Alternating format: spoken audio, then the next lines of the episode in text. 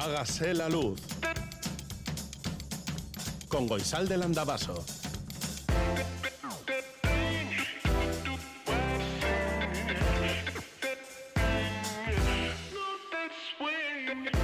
Kaixo egunon guztioi, goizeko zazpiak eta lau minutu dira, Radio Euskadi en Saudé. Supongo que estos días habrás visto esta hermosa luna, la primera del año que dice que le llaman, bueno, dicen no, le llaman los que y las que saben de todo esto, la luna de lobos. Porque parece ser que mm, los lobos aullan más que lo habitual en esta época, porque es cuando mm, hacen relaciones para para traer más lobitos y lobitas al mundo. Eso es lo que he leído. No sé si es verdad. Así se llama la luna de lobos. Si no la has visto, no te preocupes. Dentro de unas semanas habrá otra y otra y otra y muchas más, pero no de lobos. Habrá de otros animales y colores y tal y cual. En fin, lo que sí hay hoy, esta mañana, es mucha niebla, en la costa por lo menos, en las carreteras, así que con cuidado y paciencia y sin prisa, que la niebla es lo que es. Jorge Ibáñez, Iker Aranaz, Aitora Rizabalaga, los tres me están mirando con una cara espectacular, como diciendo, no te metas en jardines, vamos a escuchar una canción. Venga, vamos a escuchar una canción.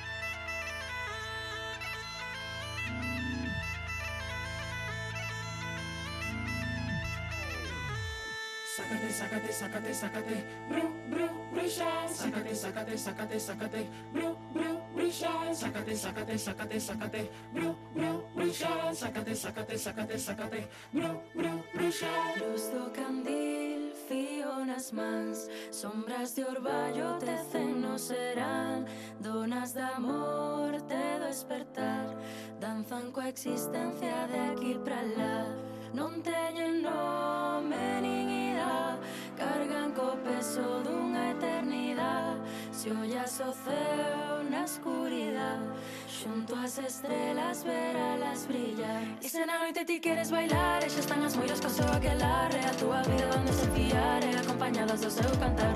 E se na noite ti queres bailar E xa están as moiras co seu aquelarre A túa vida van desafiar E acompañadas do seu cantar.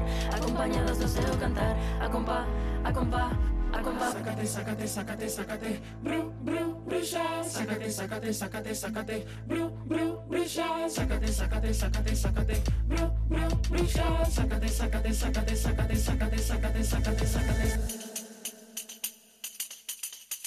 Arrinco cho fío cos dentes ou deixa aquí ben atado Temos na man tres claveles e todos están afiados. Arrinco cho fío cas uñas e acabo ca sorte do parvo. Piden revanchas amigas e o meu cora non é tan brando. Medimos cas mans cada paso que das nesta terra coidado. Na erva que abonen teus osos e parir flores do campo. Diante de nos pasan todos, imos curadas de espanto. Deuses heroes bandidos choran igual mesmo brando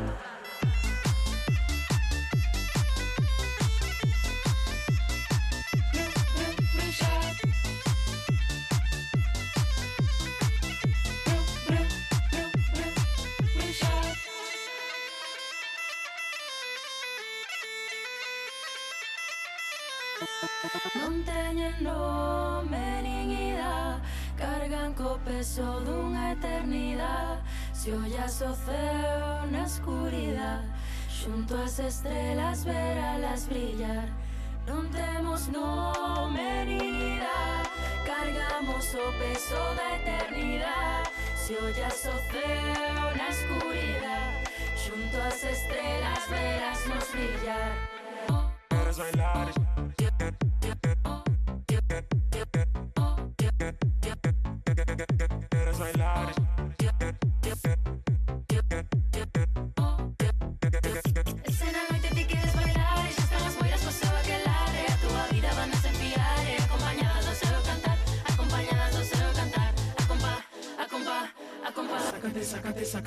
sácate, bru, bru, bruja, sácate, sácate, sácate, sácate, bru, bru, bruja, sácate, sácate, sácate.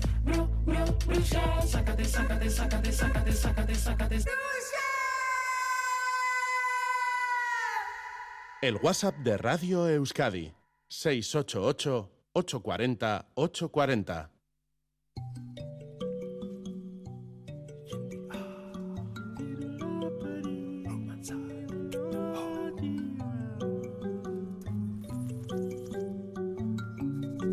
La Pedrada, con Edu García.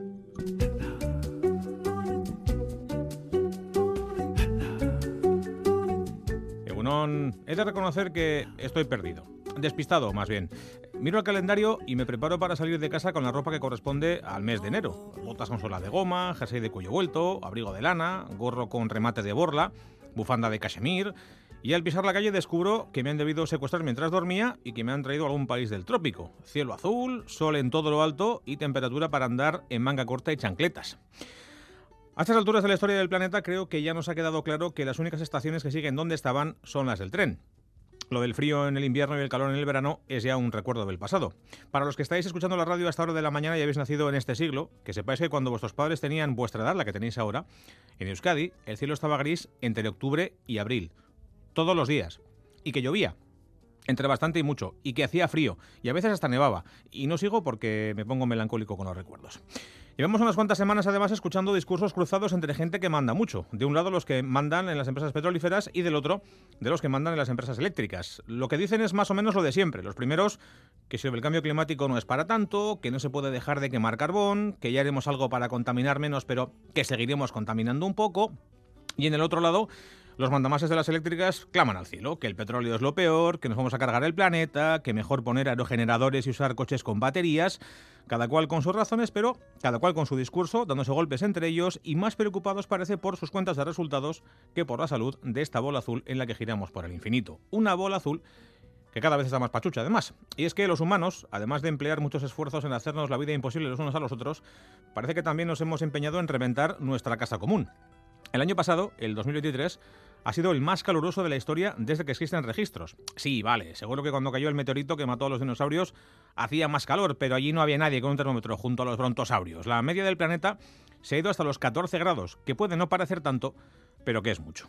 Dicen los que saben de esto que estamos a un pasito de irnos al carajo, y que por lo que hacemos, y más por lo que no hacemos, parece que estamos por la labor de tirar para adelante. Las cumbres mundiales por el clima tienen el mismo valor que un euro de plástico, y los acuerdos que se alcanzan en ellas son papel mojado. Bueno, ya ni eso, salvo que alguien tire un vaso sobre los documentos, porque ya no llueve ni sacando a los santos de procesión. Aquí vamos librando. Pero no muy lejos, la cosa está bastante chunga. En Cataluña, por ejemplo, las reservas de agua a estas alturas del año están en el 16%. Para que nos hagamos una idea, aquí estamos por encima del 76%.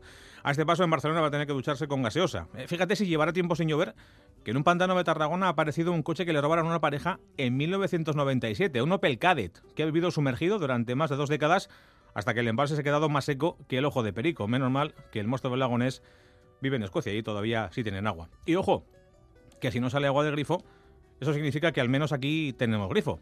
Lo digo porque los males del calentamiento global, de la escasez de recursos y todo esto, los analizamos siempre desde la perspectiva de la parte del mundo que vive con comodidad. Y es que hay mucha gente en la Tierra que les iba pasando canutas desde tiempo inmemorial. En fin, que hasta ahora sabíamos que cuando marzo mallea, mayo marcea. Ahora está por ver qué va a pasar cuando lo que mallea es enero. No sé, bajo cero en primavera, lluvias a cascoporro por San Fermín. Yo por si acaso no voy a guardar todavía ni las botas ni el abrigo. Bueno, ni las chanclas. Eh, Bueno, y ni las bermudas. Eh, Mira, mejor salgo en pijama y que sea lo que tenga que ser. Vaya pedrada. Hágase la luz.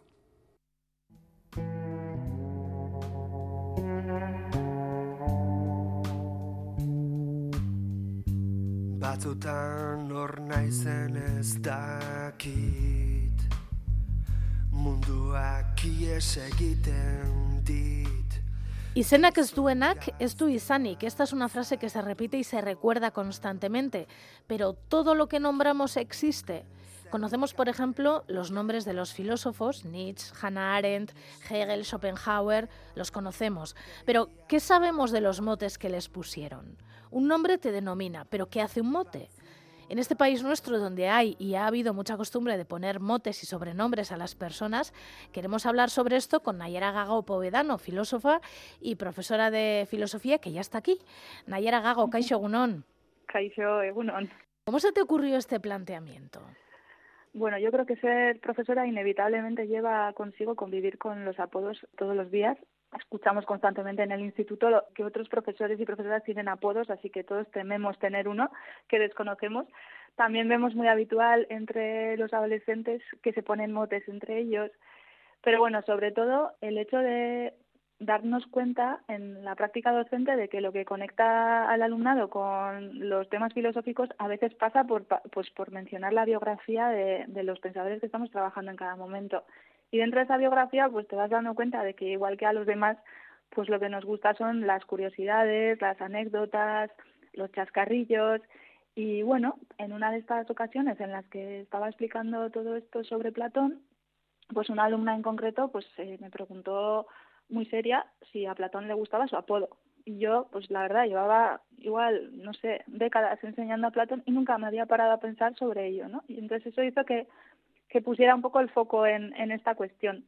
De todas formas, el estudio de los apodos, de los seudónimos, etcétera, tiene como su propio ámbito de estudio.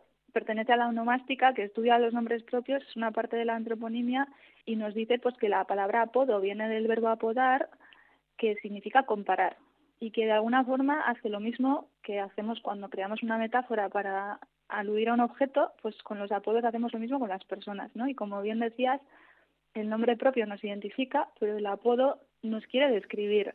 A veces mejor y a veces peor, ¿no? A veces en positivo y a veces en negativo, pero lo que busca es decir algo más sobre la persona que somos. ¿Y qué significa Platón? Ya, esto es muy curioso porque Platón es uno de los filósofos más importantes y más conocidos. Se dice de él que toda la filosofía posterior es una nota a pie de página de su obra y sin embargo muy poca gente sabe que Platón no se llamaba así. Platón en realidad se llamaba Aristócles y la palabra Platón tiene que ver con la anchura. Diógenes Laercio dice pues que podría ser que tuviera la frente ancha o la nariz ancha. Pero la idea más extendida es que lo que tenía era un pedazo de espalda, era muy ancho de espaldas y parece que este apodo pues se lo puso su entrenador porque eh, resulta que Platón antes de ser filósofo fue muy deportista, quiso participar en los Juegos en honor a los dioses, creemos que en los Olímpicos no consiguió clasificarse y realmente esto pues hizo que se decepcionara mucho y, y buscara otras vocaciones, ¿no? Pero el apodo Platón significa eso, espaldas anchas, ¿no? En este caso, por ejemplo, el apodo no nos dice nada de su filosofía, pero sí que es verdad que en La República, que es su libro más importante, de alguna forma dibuja una especie de sistema educativo donde la educación física tiene una importancia muy importante, sobre todo en una clase social que son los guardianes que tienen que proteger la ciudad, etcétera, ¿no? Pero es muy curioso porque en realidad Platón tiene una idea muy negativa sobre el cuerpo.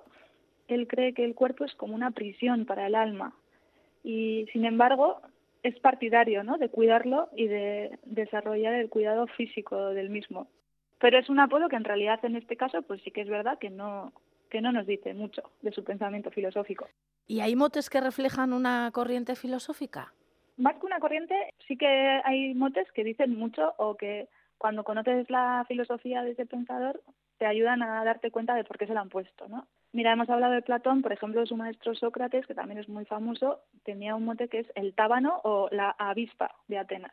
Entonces, si pensamos en lo que produce en nosotros un insecto como un tábano, pues es algo como molesto, ¿no? Nos pica, nos molesta, nos incordia y es de alguna forma la imagen que tenía Sócrates para algunas personas en su época. Él lo que quería era que su filosofía fuera una especie de forma de vivir y entonces la llevaba a la práctica constantemente a través de debates públicos. Básicamente quería educar a la población de Atenas deteniendo a las personas por la calle y les hacía una pregunta, como si yo te veo y te digo, voy tal, ¿de qué es la justicia? Y entonces yo me hago la tonta, que es un poco lo que hace que todos sepamos que la famosa frase yo solo sé que no sé nada es suya, ¿no? Entonces, eso a eso le llamamos ironía, ¿no? Y a través de esa pregunta tú me respondes, lo que hacía Sócrates es coger tu respuesta, darle la vuelta, buscar las contradicciones, los aspectos débiles de esa respuesta, hasta llevar a su interlocutor a darse cuenta de que en realidad no sabía nada.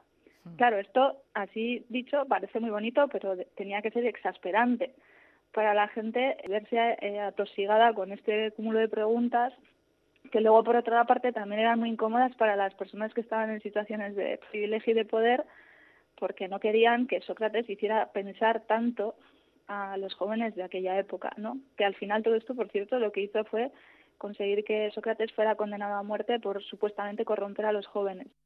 Entonces, este carácter dialogante, pero de poner de relieve las incoherencias, hacer pensar sobre cuestiones incómodas para los políticos y demás, le granjearon este apodo tan feo, por otra parte. Ya para completar un poco esta triada, tenemos a Sócrates, que fue maestro de Platón, y Platón fue maestro de Aristóteles, y tiene muchísimos motes, pues desde el Estagirita, porque nació en una ciudad en Macedonia que era Estagira, pero luego, por ejemplo, cuando Aristóteles fue a estudiar a Atenas a la Academia de Platón, destacaba tantísimo, era tan inteligente y tan buen estudiante y tan profundo en sus reflexiones que le apodaron la mente o la inteligencia. Y bueno, no es casualidad porque Aristóteles escribió como 200 obras de todos los temas que podamos imaginar. Escribió sobre botánica, zoología, astronomía, física, matemática, política, retórica, es una pasada. Hasta tal punto que en los siglos posteriores Aristóteles eh, fue apodado como el filósofo. En este caso sí que nos dice más cosas sobre sus ideas o por lo menos sobre la trascendencia que tuvieron. ¿Y alguna vez se ha atribuido un nombre o una especie de apodo a un grupo de pensadores? Sí, eh, los más conocidos son los presocráticos. Se les llama así por ser anteriores a Sócrates, por una parte, y luego pues porque todos ellos compartían un, un interés común que era el cosmos o el universo. Cosmos o universo en griego o naturaleza es, se dice con la palabra physis y esto hizo que el propio Aristóteles los apodara como los físicos, los primeros físicos. Son filósofos que dieron comienzo al pensamiento occidental, desarrollaron ideas que en el mundo científico han tardado milenios en volverse a recuperar y que tuvieron enorme trascendencia, porque abandonaron las explicaciones míticas para únicamente usar la capacidad de la razón, ¿no? para, para explicar el mundo que nos rodea. También son muy famosos los discípulos de Aristóteles, eh, que se conocían como los peripatéticos. Peripatein en griego significa caminar, porque parece ser que Aristóteles daba sus clases caminando. Pero a mí los que más me gustan son los maestros de la sospecha, que parece una banda como de rock. ya te digo. Los maestros de la sospecha. Son eh, filósofos del siglo XIX que no fueron conscientes en su época de formar parte del mismo grupo y se llaman así porque empiezan a sospechar de que el optimismo que había reinado en el siglo XVIII, que es el siglo de la Ilustración, ese siglo en el que creen que, que la razón humana va a solucionar todos nuestros problemas, que la ciencia y el avance técnico nos van a hacer más libres, más felices. Todo ese optimismo, ellos en su siglo, que es el siglo posterior, no lo ven y empiezan a sospechar que a lo mejor ese progreso no se va a dar, cada uno en su ámbito. Por ejemplo, Marx dice, íbamos a ser más libres, las mejores máquinas iban a dar más libertad y más tiempo libre a la clase trabajadora y sin embargo él ve explotación. Nietzsche, íbamos a ser mejores personas supuestamente y resulta que tenemos una moral represiva que intenta eliminar la parte dionisíaca, instintiva y más irracional del ser humano y vivimos oprimidos. Eh, Freud dice, eh, supuestamente somos seres hiperracionales y realmente estamos movidos por un inconsciente eh, movido por pulsiones, ¿no? Entonces, estas sospechas que ellos empiezan a desarrollar en el siglo XIX, pues lamentablemente se van a confirmar en el siglo XX, que va a ser un siglo repleto de guerras, totalitarismo, dolor, ¿no? Entonces, todos esos ideales del siglo previo al que vivieron, libertad, igualdad y fraternidad, pues al final lamentablemente todas sus sospechas se acabaron confirmando, ¿no? ¿Y las mujeres filósofas tenían motes?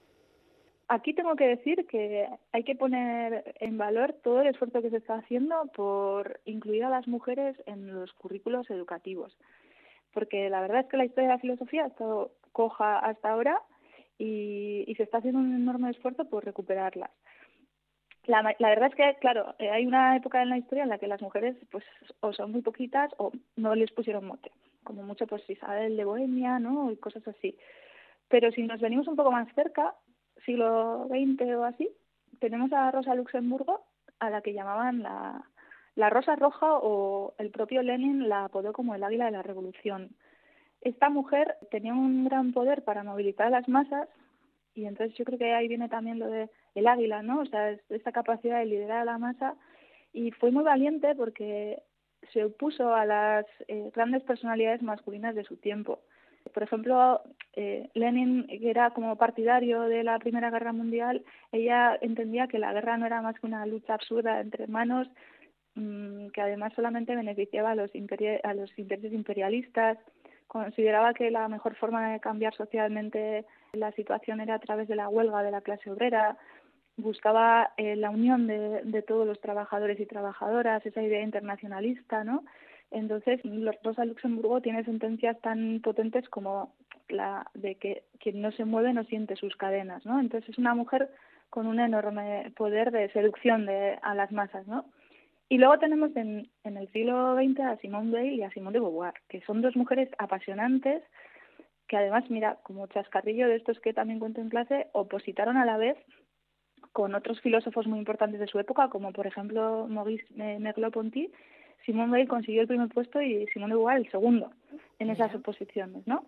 Entonces, eh, a Simone Weil eh, la llamaban la Virgen Roja, que parece como un oxímono, ¿no? Porque es como Virgen tiene que ver con lo religioso y la parte roja con esa idea comunista, ¿no?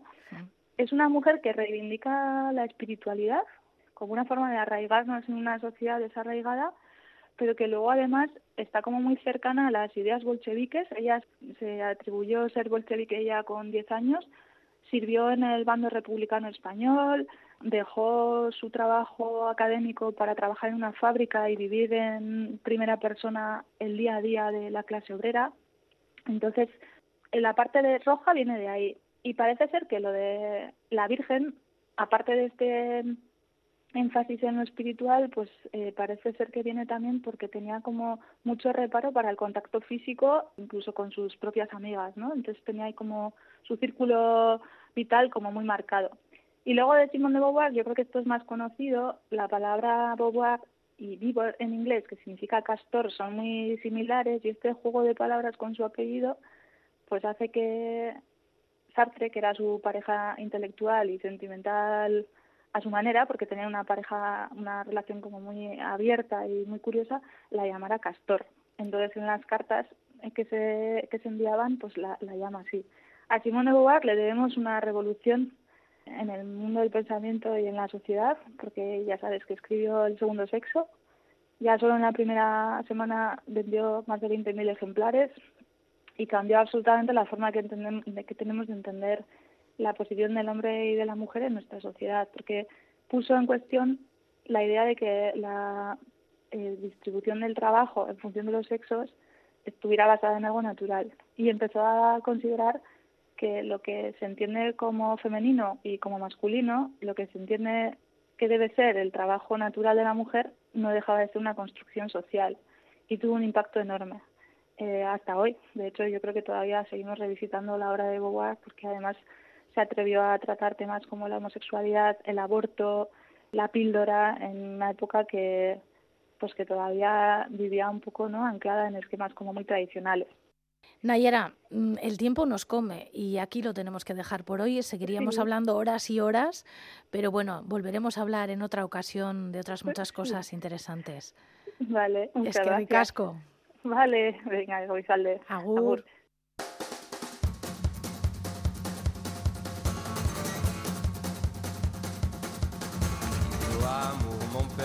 Je ne sais pas comment.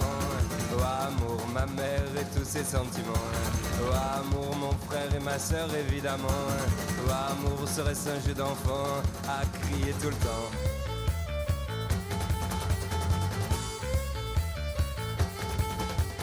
Oh amour de longue qui s'étend, qui s'étend. Oh amour avec un grand tas, c'est long, c'est long, c'est long.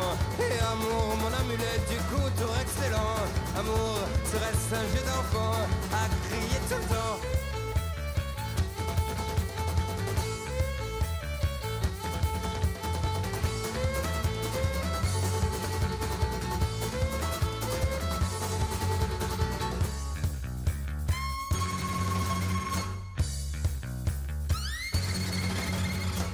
Amour, mon père et je ne sais pas comment.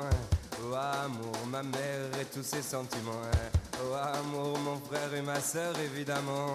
Oh amour, serait-ce un jeu d'enfant à crier? Oh amour de longue date qui s'étend, qui s'étend. Oh amour avec un grand tas, c'est long, c'est long, c'est long. Et amour, mon amulette du coup, excellent. Amour, serait-ce un jeu d'enfant à crier.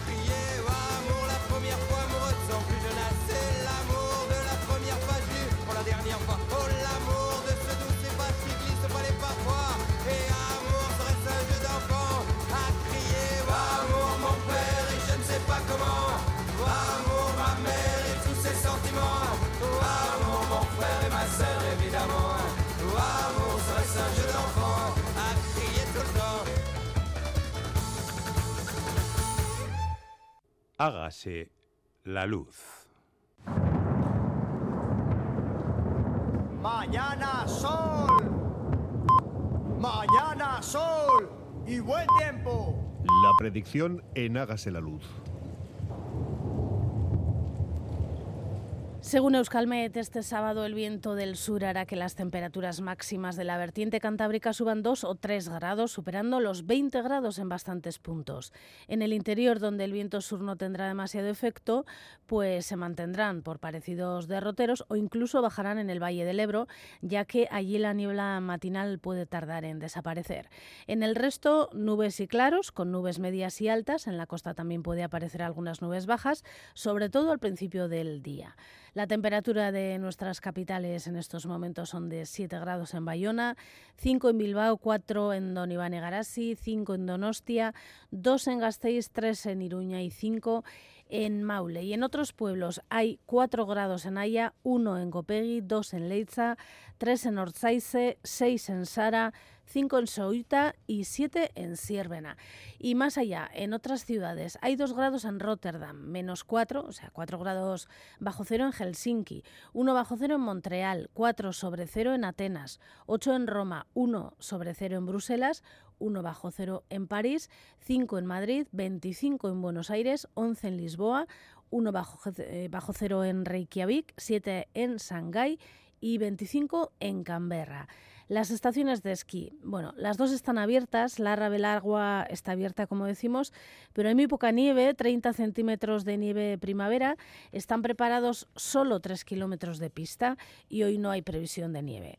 En Aret San Martín Guarría pues también está abierta con muy poca nieve, 5 remontes en marcha, 11 kilómetros de pista, 30 centímetros de nieve y el riesgo de aludes hoy es muy bajo, 1 sobre 5.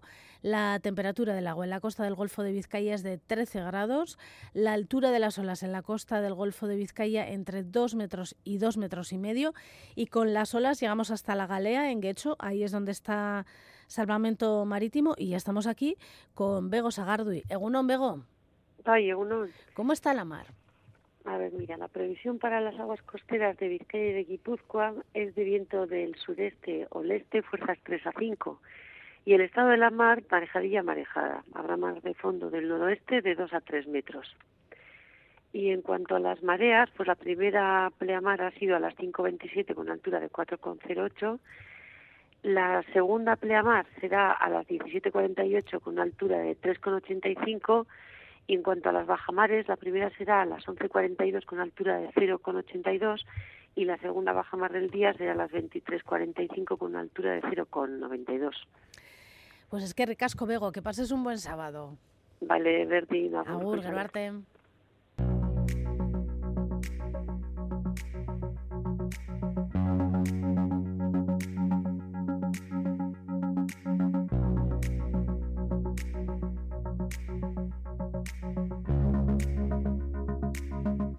Joe Sakoren Palestina komiki eskuratu du, euskaratu du Julen Gaviriak. Esta es una de las noticias de portada de Berría de hoy, una entrevista con el traductor de una de las obras maestras del cómic, Palestina. Con él han hablado largo y tendido y dice, Xabiroi sortzaien arrobi bat sortu du, eta ondorioz irakurlen arrobi bat. Astiberri ere gurdi horretako ardatzetako bat. Da. Se refiere a Xaviro y una colección de cómics dirigido en principio a gente joven y a Astiberri, la editorial de cómic más importante de Euskal Herria, que ha sido quien ha publicado Palestina de Joe Sacco. Con Jugel Gaviria, por cierto, hablaremos de pompas de papel en pocas semanas sobre este libro que tenemos entre manos, Palestina. Y ya que estamos hablando de Palestina, pues vamos a hablar y a leer todo o parte de lo que se ha publicado, que se está publicando sobre la sentencia, el fallo que ayer se hizo público en La Haya, el fallo de la Corte Internacional de Justicia. En el italiano La República hablan con la fiscal jefe del Tribunal para la ex Yugoslavia, Carla del Ponte, que ha dicho el juicio de la Haya no es un juicio contra Israel, es una advertencia al respecto de los civiles. En el diario.es hablan con Eulalia Pascual, ella es jurista y la presidenta de la Asociación para las Naciones Unidas en el Estado español, y dice, ¿qué solución hay que no sea la de dos estados? ¿La destrucción mutua? Ha escrito en The Guardian Steve Kraushaw. Él es, una periodista y ha escrito un artículo que ha titulado Israel puede ignorar este trascendental fallo de la Corte Internacional de Justicia, pero Estados Unidos y Reino Unido no pueden permitirse ese lujo. Y escribe, si no se acata esta sentencia, ¿Cómo se podrá pedir cuentas a Putin? La justicia con doble rasero no es justicia en absoluto.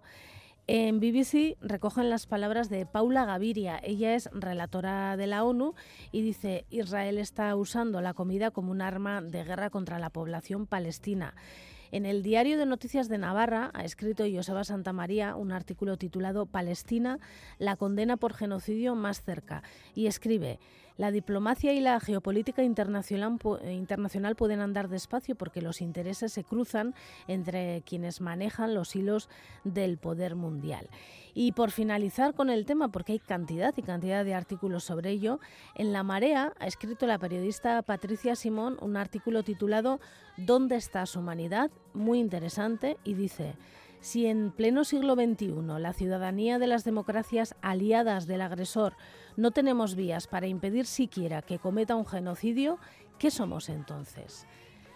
Cambiando de tema, radicalmente además, hoy a las 11 de la mañana en Bayona comenzará una nueva edición de Bayona Cantus, lo publican en caseta.eus. Dicen que la cita comenzará delante del Euskal Museo de Bayona y que cantarán cantidad de canciones como Bein Batian Loyolan, Canta o Illargia de Kensaspi. En el diario de noticias de Navarra hay una noticia muy, muy curiosa, nos ha llamado la atención. Dice el titular, operativo de medio ambiente en la contienda para proteger a un urogallo. Resulta que en el centro de esquí La Rabelagua, en Isaba, han encontrado un urogallo, un ave catalogada como en vías de extinción y que se ha puesto en marcha un operativo desde los dos lados del Pirineo para que este ave sobreviva. Un urogallo que en euskera es y a mí me ha venido a la mente la canción de Benito Lerchundi, basoiarra kantatzen digu iratiko basoan. Bueno, por lo menos hay un urogallo. En público de Portugal, hay un artículo de opinión que merece la pena una mención. Lo ha escrito Miguel Esteves Cardoso y solo con el titular merece la pena mencionarlo. Viva Akis Aki Kaurismaki. Se refiere al cineasta finlandés que con sus películas hace que a ratos nos reconciliemos con el ser humano y pide, el, el autor del artículo, que no tarde tanto tiempo en filmar otra historia. En el suplemento Orchadar del Grupo Noticias han entrevistado a la escritora Mirena Gurmeave con motivo de la publicación de su novela Itzulerak, una novela en la que saca a la luz una mujer que existió hace unos siglos, Martija de Jauregui, una curandera en la zona de Lizarra, y dice, bereziki emakumei lagundu zien Martijaren bizitza aldarrikatu nahi izan dut.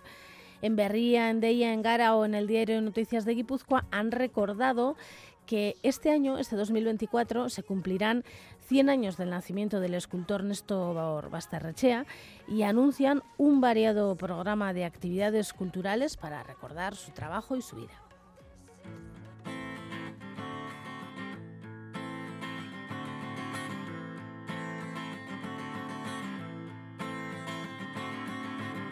medication,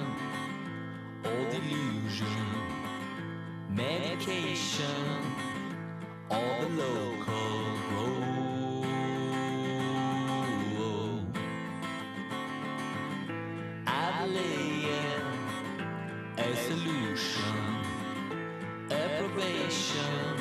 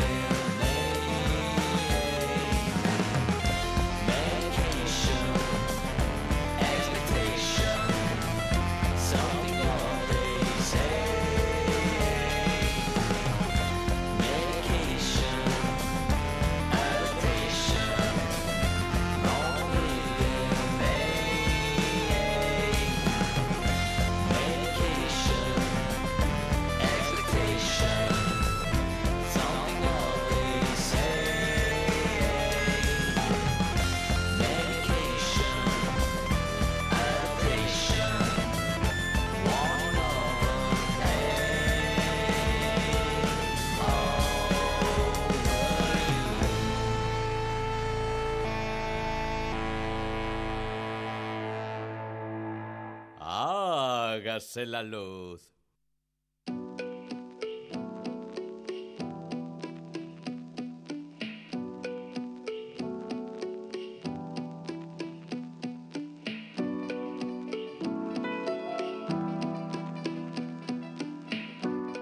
selección de fútbol de Palestina está inmersa en la Copa de Asia, torneo en el que lleva participando desde 2015.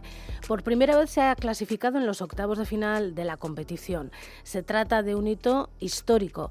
Es el mejor escaparate internacional para un equipo que, a pesar de estar homologado por la FIFA, nunca ha dejado de tener dificultades para poder entrenar y para poder disputar partidos en su tierra por el hostigamiento israelí. En los últimos meses, el futbolista internacional palestino Ataya Ber ha sido objeto de una campaña de acoso y derribo sin precedentes por parte de Israel. Y sobre esto vamos a hablar con Nasari Altuna. Nasari Altuna, Kaixo Gunón. Baita ere. El conflicto también alcanza al deporte, evidentemente. ¿Por qué esa fijación con este futbolista, con Ataya Ber? Eh, Ataya Ber es un centrocampista de 29 años, nacido en, en Maid al-Krum, en la denominada Alta Galilea, administrativamente en noreste de Israel a partir de la ocupación de la zona por parte israelí. Eh, se trata de una tierra fértil donde abundan los viñedos, muy cerca del Líbano. Históricamente ha sido una tierra árabe musulmana. Siendo su familia de origen palestino, Atayaber eh, edificó su carrera deportiva en la ciudad costera de Haifa, que es la tercera más importante de Israel.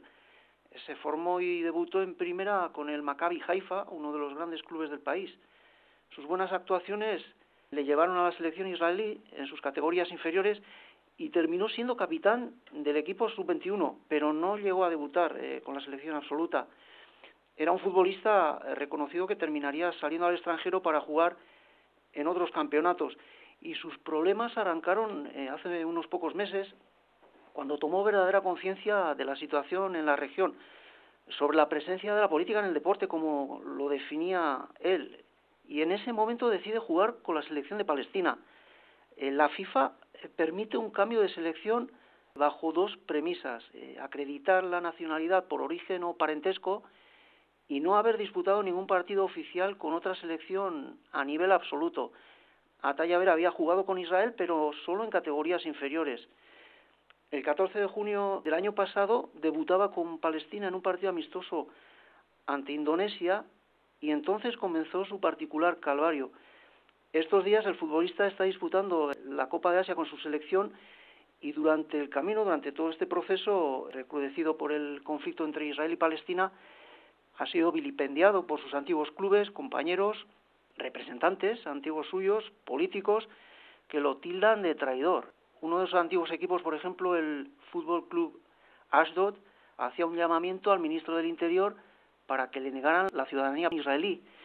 El antiguo seleccionado sub-21, eh, que, le otorgó la capitanía del equipo, calificó la decisión de Atayaber como despreciable.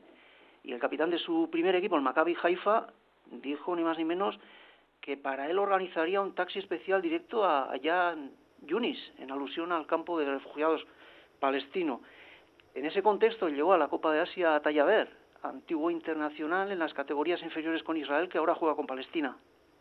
Es curioso que Israel compita en los torneos de la UEFA y que Palestina lo haga en la Confederación Asiática, ¿no? Sí, eh, Israel ganó la Copa de Asia en, en 1964, la misma competición que se está disputando este mes en Qatar, con la presencia de Palestina, pero no de Israel. Y la gente se preguntará, ¿por qué?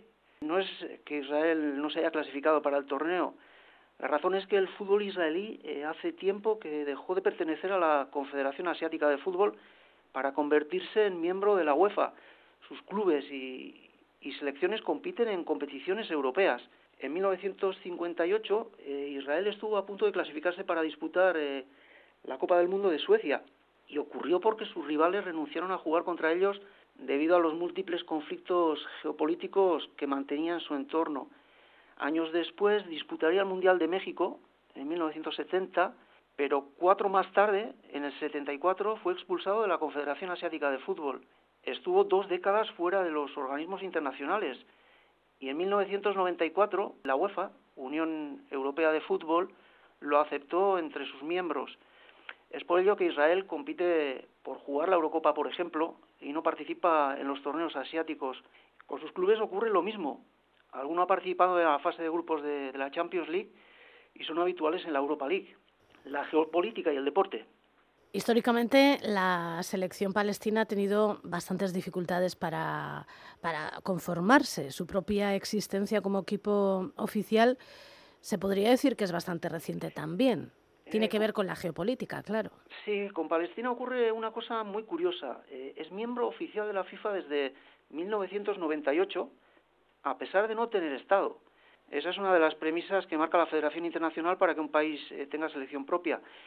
El hecho de que Palestina lo tenga se debe en buena medida a un entrenador argentino que aterrizó allí en 1997 con un proyecto auspiciado por Naciones Unidas. Ricardo Carugati se llamaba el director técnico que impulsó a la selección palestina ante las innumerables trabas para juntar a sus futbolistas que jugaban en los territorios ocupados de Gaza y Cisjordania, organizaba las tareas por separado. Él mismo se desplazaba durante la semana de un lugar a otro para, para simultanear el trabajo en dos grupos. En ese sentido hay que reseñar que Palestina eh, tiene dos ligas, una en la franja de Gaza y otra en, Cisjordania. Y gracias al empeño personal de, del argentino Ricardo Carugati, el seleccionador que impulsó a la selección palestina, y con la ayuda de Yasser Arafat, el entonces líder de la Autoridad Nacional Palestina, junto a la presión internacional, la FIFA al final accedió a reconocer oficialmente al seleccionado palestino, que nunca lo ha tenido fácil eh, a la hora de juntarse en el país o disputar sus encuentros como local, como decías, debido a los múltiples obstáculos administrativos por parte del Estado de Israel en lo referente a la entrada y salida de los propios futbolistas palestinos eh, como en la tramitación de los permisos de entrada a, a, sus rivales. En 2006 y 2012, por ejemplo, el Estadio Palestina de Gaza, donde solía jugar eh, habitualmente la selección, fue bombardeado por el ejército israelí, quedando totalmente inutilizado. La FIFA en su día se comprometió a financiar la reconstrucción del recinto, pero los campos deportivos de los eh, equipos palestinos se puede decir que siempre penden de un hilo. Y otra cosa curiosa, eh, Nasari, en los primeros años, viendo las dificultades de reclutar futbolistas de nivel, en la selección de Palestina sumaron varios futbolistas chilenos. Sí, es algo muy curioso. De hecho, en la plantilla que está disputando la Copa de Asia hay un futbolista nacido en Chile, Camilo Saldaña. Eh, desde el año 2002 es habitual eh, que futbolistas nacidos en el país sudamericano jueguen con Palestina. Ello es fruto del éxodo de palestinos a principios del siglo XX que huían del dominio turco. De hecho, eh, a los primeros migrantes palestinos que llegaron a Chile les llamaban turcos y con el apodo se quedaron. A principios de, de los años 2000, eh, Palestina tuvo un seleccionador nacido en sus fronteras, pero cuya familia emigró a, Chile cuando él tenía un año. Se trata de Nicola Hargua, que comenzó a rastrear entonces en la gran diáspora palestina de Chile y allí tiró de dos futbolistas importantes de sangre palestina, dos jugadores que abrieron las puertas de la selección a muchos otros eh, para orgullo de sus familias. Esos grandes pioneros fueron eh, Tito Bishara y Roberto Ketlun junto al seleccionador eh, palestino chileno Nicolás Hadwa, comenzaron a, a, fortalecer el equipo y pusieron los cimientos para la creación de la primera liga profesional de Palestina. De hecho, Roberto Ketlun eh, no solo jugaba en la selección, eh, también se incorporó a la liga palestina, jugaba en un equipo local. Y Bishara contaba la odisea que suponía volar desde Santiago de Chile a Tel Aviv eh, para luego proseguir viaje hasta Gaza, un día se disponía a tomar el vuelo con escala en Madrid para disputar un partido con su selección y ya dentro del avión su padre le comunica el recrudecimiento del conflicto había provocado la suspensión del encuentro que tenía que disputar. Y antes del despegue, el futbolista le cuenta al piloto su situación, que es un futbolista de la selección palestina cuyo partido se ha suspendido, pide que le dejen bajar del avión, entonces se monta un revuelo entre la tripulación y los pasajeros simplemente al escuchar la palabra Palestina. Afortunadamente alguien reconoció a Roberto Bishara, ratificando lo que decía el futbolista y terminó ahorrándose un viaje de, en balde de 26 horas. Joder. Paradójicamente, el orgullo futbolístico de los palestinos a nivel de clubes se encuentra a más de 10.000 kilómetros de Palestina, de su tierra. Sí, precisamente esos tres futbolistas que comentaba, Saldaña, Bishara y Ketlun, como muchos chilenos de nacimiento eh, que han jugado o juegan con Palestina, han militado en el Club Deportivo Palestino, un equipo centenario fundado en Santiago de Chile por los migrantes palestinos que huyeron del dominio turco a, principios del siglo XX. El Deportivo Palestino llegó a ganar la Liga Chilena en 1955 y 1978. Tuvo en sus filas, por ejemplo, a Elías Figueroa, el considerado mejor futbolista de la historia de Chile. El club se ha convertido en una especie de faro de la comunidad palestina a 13.000 kilómetros de su patria. Los colores de su camiseta son los mismos de la bandera nacional. Enseña que ondea en el campo de la cisterna, así se llama el campo de fútbol del club, sin ningún tipo de problema. El club siempre tiene presentes sus orígenes, es muy sensible al conflicto histórico entre Israel y Palestina y hace 10 años tuvieron una idea muy original que levantó una gran polvareda entre la comunidad judía de Chile cuando el Club Deportivo Palestino decidió rendir tributo a sus orígenes serigrafiando el número uno de la camiseta con la forma del mapa original de Palestina. El Club Deportivo Palestino, digamos que es el equipo más entrañable de Chile y un icono para el pueblo árabe que tiene en la institución chilena y en la propia selección palestina a sus dos grandes altavoces para reivindicar su existencia. El Club Deportivo Palestino encarna simbólicamente ese sentimiento que finalmente ha llevado al futbolista Tayaber a cambiar su pasado futbolístico como internacional israelí por el presente palestino, eh, representando a sus orígenes. Pero la diáspora palestina no solo se concentra en Chile, también hay un caso en Euskal Herria, Yasser Ahmed, un defensa que le lleva varios años jugando con Palestina, de donde es originario su padre, eh, médico de profesión, nació en Leyoa y jugó en las categorías inferiores del Atleti. Tras pasar por varios equipos de Euskal Herria, decidió buscar fortuna lejos de casa. Actualmente juega en la Liga India y Yasser Hamed, como Atayaber, está disputando la Copa de Asia con Palestina en Qatar. ¿Y este cambio de camiseta a nivel de selecciones suele provocar terremotos similares o estamos hablando de un caso particular, el de Atayaber?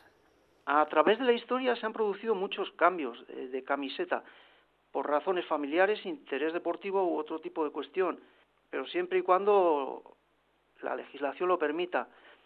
Futbolistas que habiendo disputado encuentros internacionales de categorías inferiores con una selección, como el caso de Atayaber, luego han elegido otra a nivel absoluto.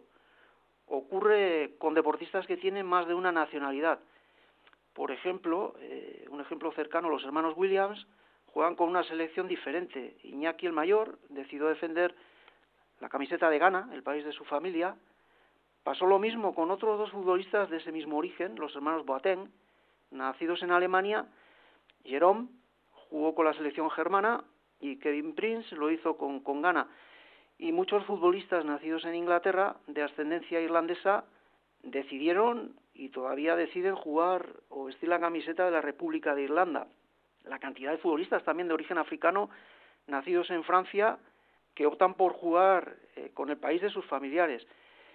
Pero en el caso de Atayaber, eh, siendo la misma situación o parecida, concurre un asunto político que genera sentimientos encontrados, un asunto que termina demostrando que la política está presente en cualquier ámbito de la vida, también en el deporte.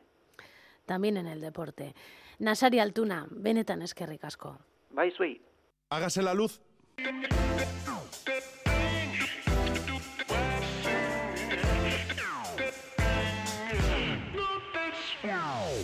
Cuatro minutos para las ocho de la mañana Itziber Bilbao ya se ha preparado para tomar las riendas del directo aquí desde el estudio 1 de Radio Euskadi. En unos minutos estará aquí contigo y te contará todas las noticias que le quepan en el informativo junto al equipo de informativos que dirige. Nosotras volveremos mañana, eso de las 7 y 5 de la mañana más, más o menos, a Hágase la Luz. Bastarretik eta zaindu maite. Agur. Y se hizo la luz.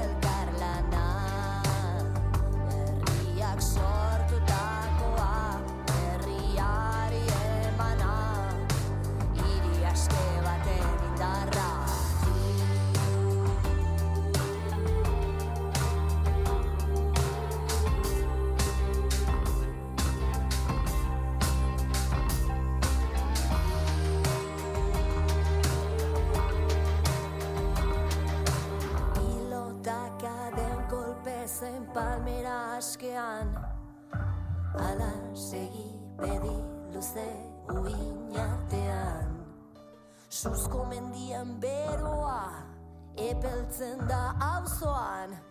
Urgabeko erreketan asterakoan Gogoratzeko arrazoiak ditugu Ziur ez dugula alferrik jokatu